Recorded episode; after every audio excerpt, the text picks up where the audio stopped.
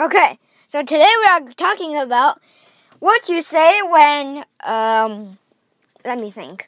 So, what, what you say when you hand in homework and what, uh, what the teacher says or what you say as an excuse when you forget to do your homework or you didn't do your homework. So, first of all, when you want to hand in your homework, say, Here you go, my darn homework that is a piece of Okay, so that's a mean way to do it.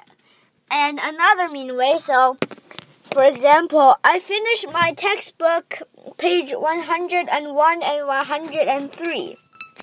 So that's an, another way. Or you could also say, uh, I don't think there's any more.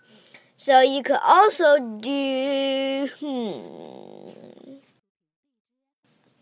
So, uh, let's go on to another topic. So, what do you do when you don't complete homework as an excuse? So, I often say, and I sometimes, um, I but I don't forget my homework. Not usually. I used to. I used to say that um, I forgot to bring it home. Uh, or maybe someone in my class would do that.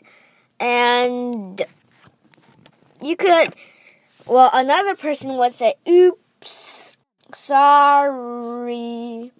Or some people just go to the washroom when the teacher is checking homework and forget all about it. So that's a tip. So bye. Oops.